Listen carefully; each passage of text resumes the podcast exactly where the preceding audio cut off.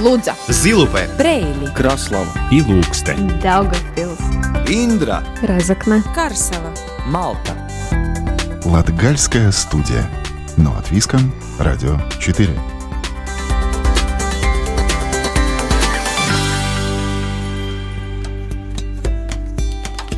Здравствуйте! В эфире Латвийского радио 4 передача «Латгальская студия» и с вами ее ведущая Наталья Терескина.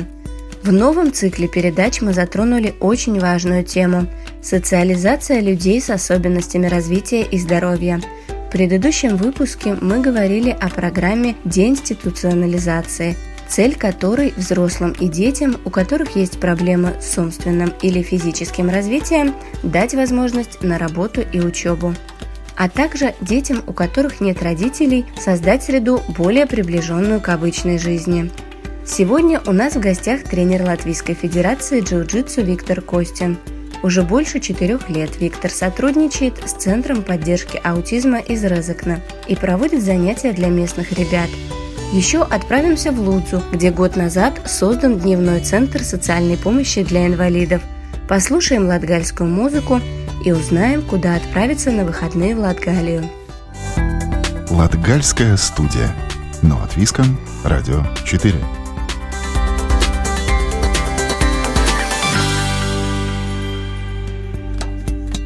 Прошлым летом в Лудзе открылся многофункциональный дневной центр социальной помощи для инвалидов.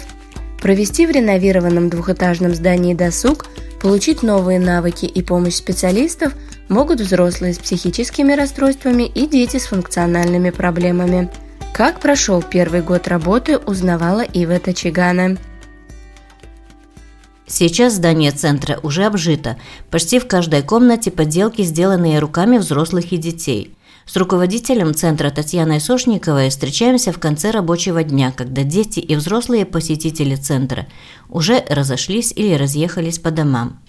И лишь Ирина, для которой центр стал вторым домом, задержалась у компьютера, где онлайн посещает образовательные курсы. Меня очень устраивает здесь. Очень хорошо. Мы аппликации делаем, рисуем, картинки. Мне очень, да, очень нравится мне здесь центр, и меня все устраивает. А, тут я просто у меня курсы, а так я утром занимаемся со всеми. Вот бываю рисую, потом мне еще отдельно помогают нарисовать картинки. Свечи делаем мы, потом свечи доварим, розочки, потом всякие корзиночки, зверюшек делаем.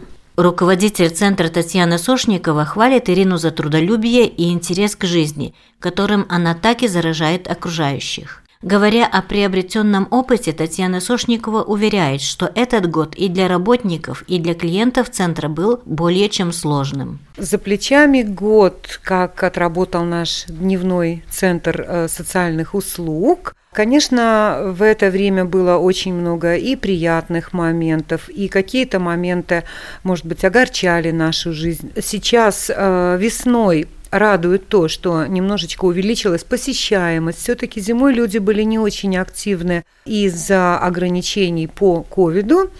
Э, люди соблюдали ограничения, они э, посещали центр с осторожностью. В рамках проекта деинституционализации в Лудзенском центре предоставляют четыре услуги. Это специализированные мастерские и дневной центр ухода для взрослых людей с нарушениями душевного здоровья и центр для детей, где предоставляют две услуги – дневной уход и социальная реабилитация. Татьяна Сошникова признает, что со временем стало понятно – чем клиентам центра нравится заниматься, и оказалось, что любимым местом для взрослых и для детей стала кухня. Потому что это такое место, где люди общаются. Мы же тоже любим вот эти вот прекрасные вечера на кухне со своими друзьями, со своими семьями. Да. А чем отличаются наши ребята? Самое любимое место. Даже не буду ничего сочинять. Они сидят, они болтают, они пьют чаи. Даже, даже они все время знают, я прихожу, нук-нук делаю, потому что я ну, более трех, там, четырех человек немножко приглядываю, чтобы не собирались. А посиделки на кухне – это любимое занятие. Да, и готовят там что-то вместе, просто там чай пьют, просто сидят, общаются. Для особенных взрослых зачастую в обществе не находится занятий. Ведь человеку с душевным расстройством нередко даже негде себя проявить. Поэтому заведующая уверена, работа в разных мастерских и полученный результат очень радует всех. Мы делаем свечи, делаем мыло, шьем и ткем. За год мы, конечно, попробовали а, работать во всех четырех направлениях. И свечи, и ткачество – это самые удачные, самые такие отрасли, которые нам удалось здесь раскрутить, скажем так, а, и действительно получаются фантастические работки. Немножечко посложнее с мылом. Объясню почему. А, скажем, Мыло – это такой э, процесс, где, э, ну, может быть, где-то нужно там руками что-то смешивать. То есть очень много таких каких-то действий тактильных, когда надо прикасаться к материалу, там что-то смешивать. Ну, люди пугливые. Руководитель центра примечает, время показало, что работая с особенными людьми, нужно большое терпение, сострадание и желание помочь, но не только. Как бы это иногда казалось невозможным, приучение клиентов к дисциплине хотя бы для их же безопасности – это тоже очень важно. Немножечко посложнее шитьем. Швейная машина изумительный, конечно, у нас парад стоит, да, э, многофункциональный, но это электрическая швейная машина с кучей функций. И наши посетители люди, которые иногда даже свою фамилию плохо выговаривают, они просто не осмеливаются. А это ну, небезопасно, поэтому очень много времени уходит на изучение правил безопасности. Постоянно нужно напоминать о правилах безопасности при работе с различными агрегатами. Это и тот же утюг, и тот же клеевой пистолет, и установка для расплавливания воска и мыла. Ребята наши, конечно, если нарушены э, какие-то функции психического здоровья, понятно, что там и с памятью будут какие-то проблемки, и с восприятием. Кто-то недослышит, кто-то по-другому как-то это воспринимает. Мы все люди. Вот, и поэтому, ну что ж, мы практически в наши планы каждый день включаем повторение, мать учения, правила. Татьяна Сушникова показывает множество подделок, картин из лоскутков материи, свечи, половики. Все это изготовлено особенными людьми с особенной любовью. Правда, пандемия не позволила продать эти работы на благотворительных или просто базарчиках. И пока подделки дарятся как сувениры. Скажем, а, имея такую аппаратуру, производственный процесс э, скажем, если его поставить немножечко на поток и около этого поработать, работы, работы у нас, как я считаю, достаточно конкурентоспособные. Это во-первых. Во-вторых, во-вторых, это все-таки делали люди, люди с инвалидностью, а, скажем так, персона с инвалидитаты, которые, ну, как бы, им не все дается легко. Даже жертвуя какую-то там э, толику там э, и получая взамен наши изделия, таким образом вы мотивируете этих людей работать. Когда человек видит мотивацию, скажем, он понимает, что его изделия конкурентно способны, это побуждает работать лучше. А, и люди с э, психическими проблемами, они не исключение. Для них это тем более важно. Для, для них элементарная какая-то малейшая э, похвала, она звучит вообще, как, я не знаю, как манна небесная. Им иногда просто вот доброго слова достаточно. Конечно, для родителей, у которых живет уже взрослый душевно больной ребенок, центр ухода – это огромная помощь а, для их ассистентов, для их семей, для их родителей мы являемся очень важной поддержкой. А действительно, эти вот мамы, они могут полноценно работать полный рабочий день с 8 до 5 ровно столько, сколько работает центр. Ну, конечно, забирают пораньше, это понятно. Но что получает здесь этот, скажем, клиент с инвалидностью, да? В центре ухода. Во-первых, он присмотрен. Во-вторых, он накормлен. Рассказывая о опыте работы с детьми с функциональными проблемами, Татьяна Сошникова признает, что больным детям нравится мультисенсорная комната, где можно и поиграть, и просто отдохнуть. Это комната, в которой э, заниматься могут только дети. Она предусмотрена для детей и для э, детей с их родителями. Мне очень нравится самой с детьми посещать мультисенсорную комнату, потому что я понимаю, что ребенок иногда хочет побаловаться, там, попрыгать, там, поскакать, но это не совсем безопасно, здесь меньше рисков, потому что э, меньше риск травмирования в таком бассейне. Ну и плюс к тому же сама вот эта вот атмосфера такой немножко невесомости на этих мечах. Многофункциональный дневной центр социальной помощи для взрослых с психическими расстройствами и детей с функциональными проблемами работает вот уже год. Этого времени было достаточно, чтобы, руководясь опытом, обозначить и улучшить то, о чем, может, раньше не было подумано. Принципе, предусмотрено все. Добавить, организовать процесс э, доставки посетителей в центр в зимнее время по скользким нашим улочкам, ну, достаточно сложно попасть людям. Там не в полной мере и не всех, но для кого-то это было бы актуально по организации самого центра хотелось бы промежуточные двери на втором этаже. Но это, по-моему, даже там по нашей смете было. Это вопрос времени, потому что, ну, все-таки, когда лестница э, с перилами, да, и больные детки, это чисто в целях безопасности наших клиентов в целом, э, скажем, бюджетом я довольна, то, что нам отпускается, нам всего достаточно, мы стараемся жить экономно. Конечно же, мы не поговорили о всех услугах, которые предоставляются в центре, но главное, что за год работы этого учреждения стало ясно, насколько оно необходимо и особенным взрослым, а также особенным детям и их родителям. Процесс деинституционализации – это когда крупные институционные центры по уходу заменены на небольшие центры с жизнью у них максимально приближенной к семейной среде. По сути, следуя этой программе, у особенных людей в Лудзе появился второй дом, где они нужны и любимы. Латгальская студия. Но от Виском. Радио 4.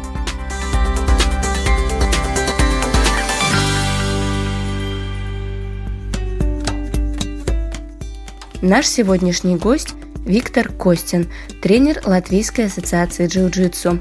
Виктор занимается спортом очень много лет.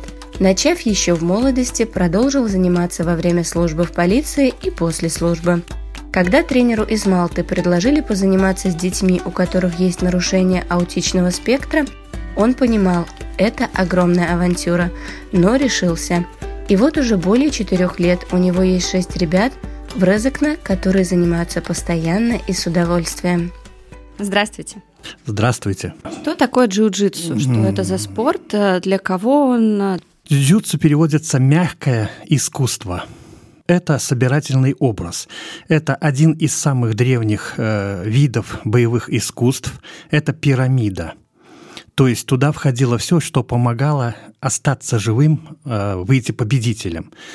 И это одно из немногих искусств, где разрешена трансформация под современность. То есть сейчас вы не увидите самурая, ходящего с мечом по улице.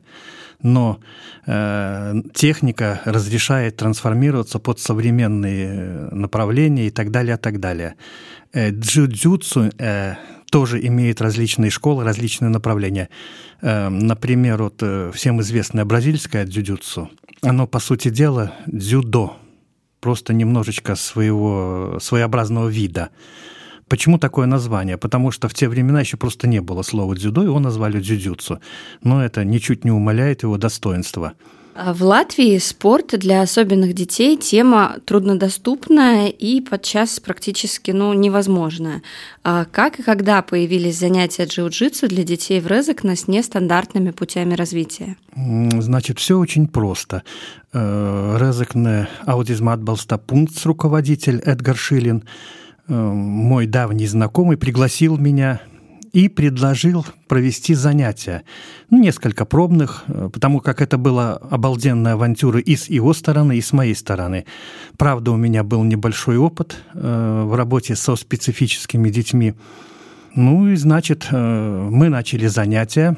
И сразу вам хочу сказать, что не надо этих детей как-то отделять от других. Они такие же, абсолютно такие же. Просто, скажем, аутисты, у них это состояние души.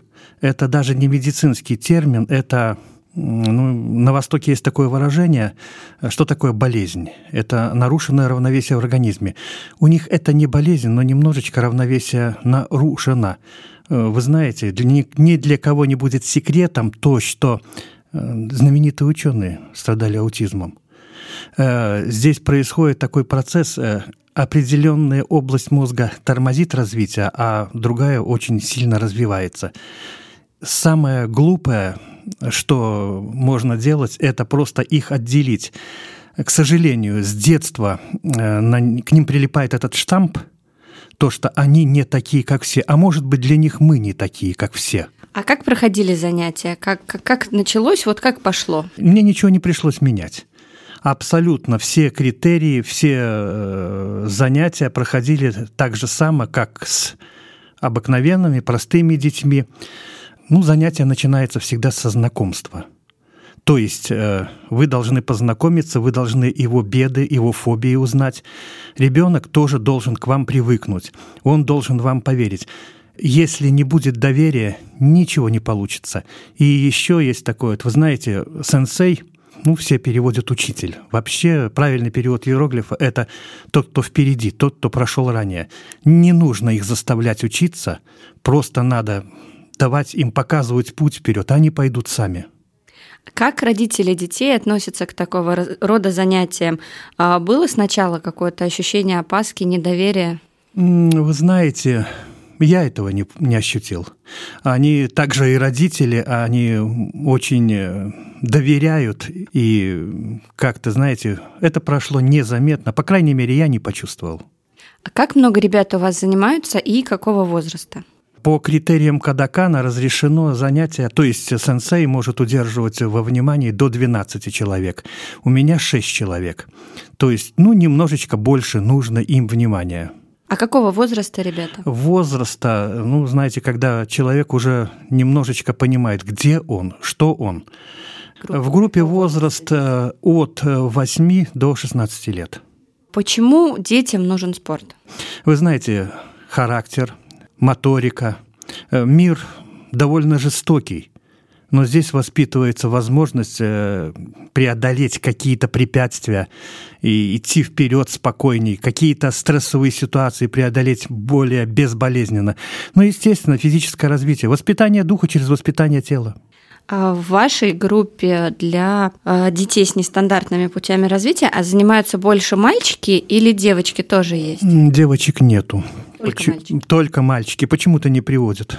Ну, будем надеяться, что это изменится. Буду надеяться, потому как, э, знаете, очень хорошо, когда и девочки, и мальчики, они как-то друг друга более дополняют. Ну, пока есть как есть. Вы упомянули, что тренировка с этими детьми, она мало отличается от обычной. А как проходит, каков порядок тренировки? Порядок тренировки первых несколько минут надо... Дети приходят, вы знаете, у всех разное настроение есть. Вот, у кого-то что-то, где-то как-то. Поэтому первых несколько минут надо немножечко их абстрагировать от того, что они э, до этого имели. Завязать на себя – немножечко адаптировать э, к занятиям. То есть они постепенно, приходя туда, как будто кнопочка нажимается, все, вот здесь добро, здесь хорошо, здесь весело, здесь нас поймут, здесь мы все равны. Затем общая разминка, специальная разминка, определенные упражнения очень хорошо работают над формами, это ката, очень-очень такие, как сказать, э, воспринимают благоприятно то, что им даешь. Э, ну, видно, этого не хватает, может, где-то в жизни, поэтому они каждое действие, каждое э, доброе слово, э, у, у них, и для них это очень дорого. А ката – это какой-то комплекс упражнений? Комплекс упражнений, блоки удара в определенной последовательности. Но основной упор делается на рефлексы, рефлексы которые дают возможность не быть агрессивным, э, потому как окружающие в виде этих детей как-то немножечко иногда относятся агрессивно, поэтому мы должны делать все с улыбкой. Улыбнулся человек, и второй расслабился, и поэтому... То есть это снятие агрессии не только у тех, кто занимается, а у окружающих. А сколько времени длится занятие? Насколько легко ребятам все это время концентрировать интерес на занятиях? Занятия для, длятся час. Э, концентрировать их, э, видите, э, дети, они не могут постоянно, как взрослые, быть в напряжении. Поэтому нужно все время разбавлять шутками, нужно что-то интересное им рассказать, нужно их заинтересовать. Надо, чтобы они пошли, чтобы они сами работали а вам просто немножечко поправлять их. А нарушение аутичного спектра часто предполагает нежелание контактировать с другими людьми. А приемы джиу-джитсу очень часто отрабатываются в парах. Как справляетесь? Как справляются ребята? Насколько легко им это дается? У артистов есть немножечко такая фобия, они не любят тактильных ощущений. То есть надо приучить... Вот эту фобию надо снимать э, потихонечку, понемножечку. Это, не... это все очень медленно, это все очень долго. Это все должно делаться добром. Постепенно приучается прикасание. Прикасание через предметы вначале, через какие-то... Э, затем э, блоки, в основном блокировка какая-то. И затем... Блоки лег... ударов, да, они сначала изучили? Защита, защита от ударов. Вот, но это очень мало это все переходит в то, что иногда им приходится эмпирически, неподсознательно прикасаться к чему-то. Э, и постепенно, постепенно они перестают бояться вот этих вот э, контактов, дотрагиваний. Ну вот таким вот образом это происходит. А как давно длятся занятия на данный момент? На данный момент уже, если не ошибаюсь, четвертый год. Вот так вот мы встретились, пошло, пошло, пошло. Наша авантюра превратилась в очень хорошую реальность. Ребята довольны, родители довольны. Я тоже. Ребята часто меняются или все четыре года это все-таки одни и те же ребята? В основном, в основном одни, одни и те же. И я хочу добавить, что вообще с детьми, не только с аутистами, они очень-очень-очень чувствуют ложь. С ними нельзя быть неискренними. Абсолютно, абсолютно. Они не терпят фальши. Если э, почувствуют фальшь или что-то, они замкнутся, и уже ничем их не достанешь. В будущем планируете создавать, может быть, занятия не только для ребят с аутичным нарушением спектра, но еще а, для каких-то специфических а, детей других? Ну, вы знаете, был такой клуб, назывался «Оптимист Р». К сожалению, его не стало, клуб, клуб распался, но тем не менее я надеюсь, что вот как в этом клубе, будут продолжения какие-то не только с э, аутичными нарушениями, но и с другими. И я вам так скажу, что не надо зацикливаться на своих, простите за такое выражение, болячках. Все в ваших руках. Смелее вперед, и за вами победа. Спасибо большое, что пришли, что рассказали о своих занятиях. Всего вам доброго, удачи. Латгальская студия но от Виском, Радио 4.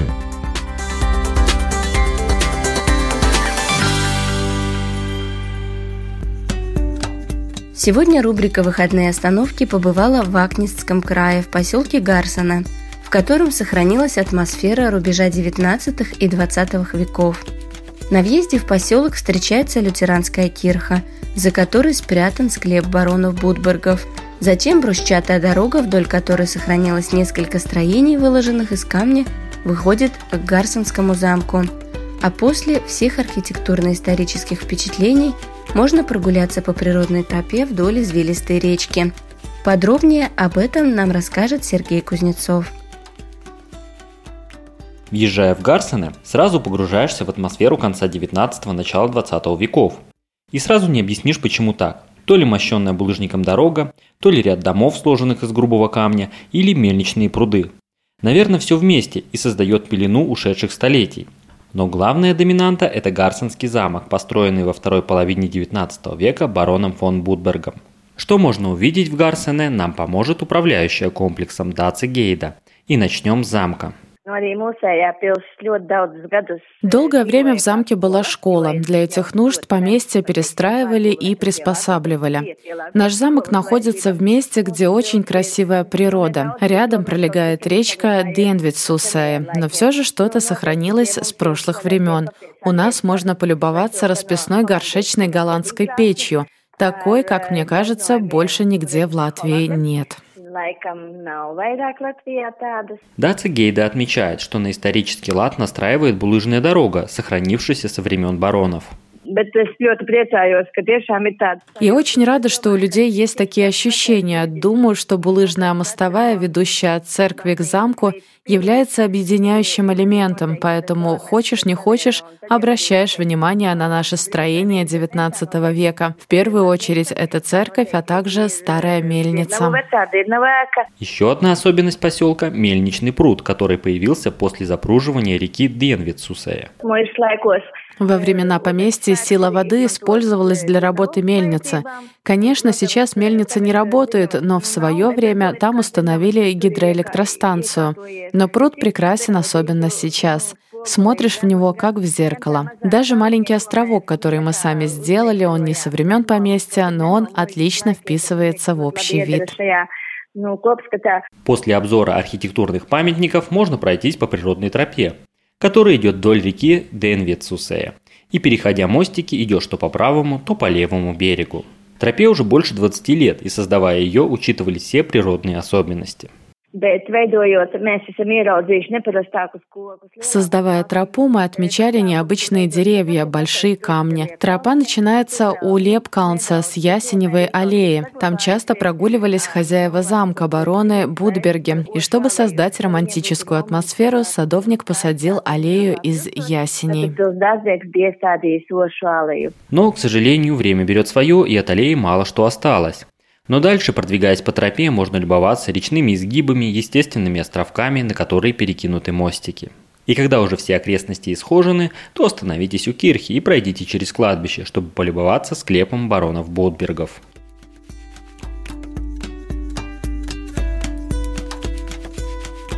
На этом команда Латгальской студии прощается с вами. Сегодня для вас работали Ива Чигана, Сергей Кузнецов, продюсер Карина Важная – и я, ведущая программы Наталья Терескина. Слушайте нас каждую субботу после 10-часовых новостей.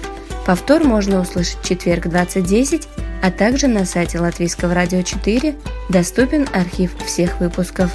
С любовью из сердца Латгалии.